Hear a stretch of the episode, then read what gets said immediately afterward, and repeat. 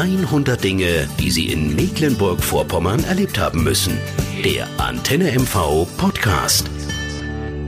100 Dinge, die Sie in Mecklenburg-Vorpommern erlebt haben müssen und da gehört natürlich dazu, ja, man kann sagen, eine der schönsten Landschaften in Mecklenburg-Vorpommern, weltweit bekannt. Jeder in Deutschland, glaube ich, hat sie schon mal gesehen.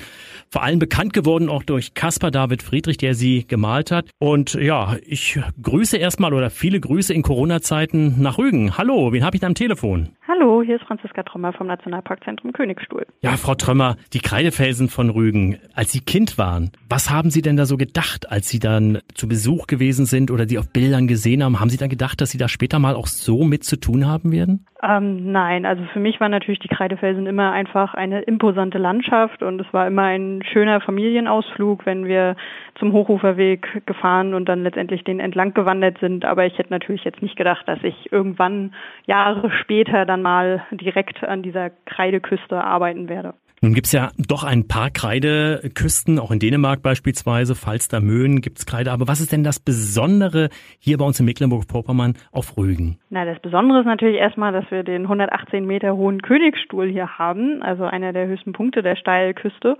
Und ähm, dass natürlich der Nationalpark, der sich ja direkt an dieser Steilküste befindet, der kleinste Nationalpark Deutschlands ist, also der Nationalpark Jasmund. Wir nennen ihn ja auch gerne den wilden Wald am Meer, ist einfach ein wunderbarer Hang Regenwald, der äh, einfach diese Kreideküsten auch so besonders macht, weil sie letztendlich eben nicht einfach nur Kreide sind, sondern auch eine bunte Mischung aus Ostseekreide und Wald sind. Kreide kennt ja jeder auch von der Schule früher noch an der Tafel. Hat das damit eigentlich was zu tun? Nein, die äh, Schulkreide jetzt äh, ist ein Gipsgemisch. Das heißt, das ist äh, ein ganz anderer Stoff. Aber dazu haben wir zum Beispiel auf unserer Kinderseite auch äh, eine kleine Anleitung, wie man Kreide selber machen kann. Da kann man dann das ganz genau nachlesen. Können Sie vielleicht ganz kurz erklären, wie die Kreidefelsen entstanden sind? Weil das ist ja schon was Besonderes. Die Alpen beispielsweise bestehen ja nicht aus Kreide. Die Kreidefelsen sind letztendlich äh, durch Ablagerung im Kreidemeer entstanden. Also ähm, kleinste äh, Tierchen sind sozusagen abgestorben äh, und haben sozusagen Sedimentschichten im Kreidemeer gebildet und letztendlich durch die vielen Millionen Jahre und den Druck, der dann äh, spätestens auch bei der Eiszeit dann entstanden sind, sozusagen durch diese Pressung dann Kreidefelsen entstanden und man sieht ja zum Beispiel eben auch ähm, diese äh, urzeitlichen Wesen, wenn dann mal Kreide herunterbricht, dass dann auch viele Fossilien sich dort drin befinden, wie Donnerkeile und Co. Genau. Also die Kreide haben eine, die Kreidefelsen haben eine lange Geschichte, die bis 70 Millionen Jahre zurückreicht. Ich weiß nicht, wie es Ihnen geht, aber ich finde das Besondere immer, wenn ich dann äh, dort bin, das Farbenspiel. Die Ostsee mit ihren Farben, der Kreidefelsen, dann diese Aussicht, das ist dann schon atemberaubend. Ja, auf jeden Fall. Also man hat ja manchmal auch so ein bisschen so ein Karibik-Feeling, dadurch, dass eben auch ähm, Kreide sich im Meeresboden sozusagen befindet. Durch die Abrutsche ist sozusagen der Boden, ja, der Meeresboden auch ein bisschen heller und dann leuchtet es natürlich auch ganz anders. Ähm, genau, und dann hat man eben vor allem im Sommer diese wunderschönen Aufnahmen, wenn das Licht direkt drauf fällt, dass man denken könnte, man ist am Mittelmeer, obwohl man sich an der wunderschönen Ostsee im, in Norddeutschland befindet. Jetzt habe ich äh, den Caspar David Friedrich schon angesprochen, der durch seine, seine hm. Bilder natürlich äh, bekannt geworden ist und auch die Kreidefelsen natürlich bekannt gemacht hat. So wie er sie gemalt hat, sind sie heute logischerweise nicht, weil Kreide ist ja ein relativ weiches Sediment. Was glauben Sie denn, wie lange werden denn die Menschen die Kreidefelsen noch so sehen können? Oh, das ist schwer zu sagen. Hoffentlich noch ähm, lange, klar. Ne? Hoffentlich noch lange, natürlich. Ähm, es ist natürlich auch, äh, also ja, durch Erosion, das kann man schlechter vorhersagen, wann Abbrüche entstehen oder ähnliches. Ähm, ähm, daher ist das natürlich eine sehr dynamische Landschaft, aber deswegen ist es ja umso wichtiger, dass wir uns auch eben um unser, um unsere Natur und unser Klima kümmern, um eben so einschlagende äh, Witterungsveränderungen eben auch sozusagen nicht noch zu verstärken.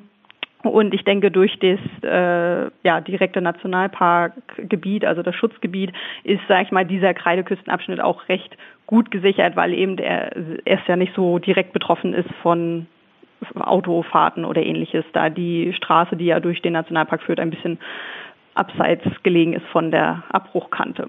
Dadurch ist natürlich hier nur reine Wanderbewegung. Durch den Menschen. Aber auch hier sind wir in der Verantwortung, uns eben im Schutzgebiet äh, verantwortlich, äh, verantwortungsvoll zu verhalten. So. Aber wenn dann auch mal was abrutscht, wie gesagt, das ist dann auch atemberaubend. Ja, es entsteht dadurch natürlich äh, dieses tolle Phänomen der Kreidemilch. Äh, also es wird dann ja so milchig weiß, die Ostsee, und das sieht natürlich auch sehr schön aus, zeigt aber natürlich auch eben, wie was für eine Kräfte sozusagen äh, durch Wetter an dieser Küste arbeiten und dass es eben man deshalb erst recht auf dem Wanderweg bleiben sollte, weil ja, Erosion kann man nicht vorhersagen, ist immer kann heute passieren, kann in drei Tagen passieren, vielleicht auch erst wieder in einem Monat. Daher immer schön auf dem Weg bleiben und von der Ferne dann sozusagen lieber die Zoom-Funktion der Kamera nutzen, wenn man dann sowas sieht anstatt zu dicht an die Kante zu gehen. Sie haben es gerade angesprochen, ähm, die Frage quasi vorweggenommen. Es ist manchmal auch nicht ganz ungefährlich. Man sollte schon da bleiben, wo man hingehört, weil es gibt ja Experten, die wollen dann das besondere Foto haben, lehnen sich dann rüber und so weiter, rutschen dann ab und das kann lebensgefährlich äh, werden. Also da gab es doch schon einige Feuerwehreinsätze und auch leider auch tragische Unfälle. Genau, deswegen, also es ist ja zum einen einmal das Wegegebot einfach zum Schutz des Gebietes ganz einfach, weil natürlich, wenn man sich abseits des Weges befindet, man ja auch ähm, Pflanzen vertreten kann, einmal das, aber es ist äh, eben nicht nur zum Schutz der Natur, sondern eben auch zum Schutz des eigenen Lebens, weil eben man kann das sehr schlecht einschätzen. Also selbst wenn man oben auf dem Hochuferweg steht, denkt man, auch ich habe hier ja noch paar Meter, das ist aber halt meistens nur noch so ein bisschen Sand, dass der gehalten wird vom Wurzelwerk der dort stehenden Bäume und wenn man eben von unten sieht man das meistens immer sehr gut, wie viel eigentlich dort eigentlich gar keine begehbare Fläche mehr ist. Und das unterschätzen eben viele. Und deswegen ist es umso wichtiger, sich eben immer schön auf dem Weg zu bleiben, den die Ranger ausweisen und ähm, genau, eben nicht für das schönste Foto sein Leben riskieren auch nicht im Hang klettern oder so. Also einfach nur auf dem Weg bleiben und dann kann einem nichts passieren. Nun gibt es äh, auch viele, viele Besucher, die äh, aus allen Ecken Deutschlands, Europas sogar zu Ihnen kommen.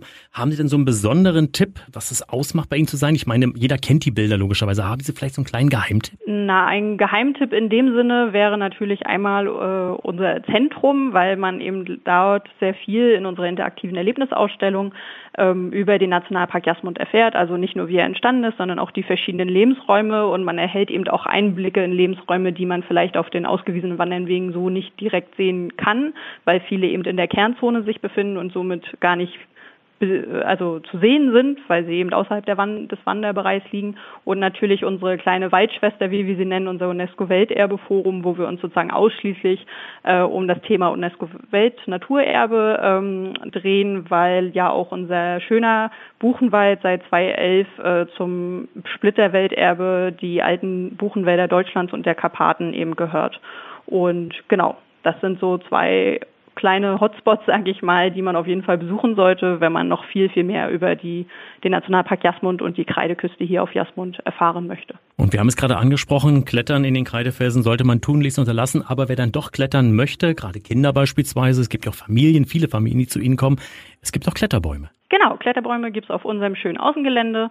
28.000 Quadratmeter groß. Da haben wir ein paar Kletterbäume aufgebaut. Da kann man ganz problemlos drin rumklettern äh, und kann am Ende auch in unserem Bistro sich gleich noch stärken nach der Klettereinlage. Was ist der beste Weg, um zu Ihnen zu kommen? Die meisten ja wahrscheinlich mit dem Auto. Wo kann man das dann stehen lassen? Wie kommt man dann zu Ihnen? Wir haben zwei Parkplätze. Ähm, einmal in, Groß, in Hagen, das ist der Großparkplatz. Das ist der dichter liegende Parkplatz. Hier das Auto abstellen und dann entweder 40 Minuten, also wir sagen immer 40 Minuten, wenn man gemütlich geht und Fotos macht, ähm, dann durch den Buchenwald laufen oder eben den Pendelbus Linie 19 nehmen. Der hält direkt vor unserer Haustür. Die andere äh, Parkplatz liegt äh, hinter dem Ortsausgang Sassnitz. Dort kann man dann wunderbar starten, wenn man zum Beispiel den ganzen Hochuferweg entlang gehen möchte und auch einmal beim Welterbeforum vorbeischauen will. Wir empfehlen aber grundsätzlich immer, wenn man ähm, sozusagen beim Parkplatz Hagen steht, dass man auch unsere Kombi-Tickets nutzt, zum Beispiel das 3-in-1-Ticket, da ist dann der Parkplatz, äh, der Shuttlebus und unser Eintritt gleich mit drin, gibt's direkt am Parkplatz.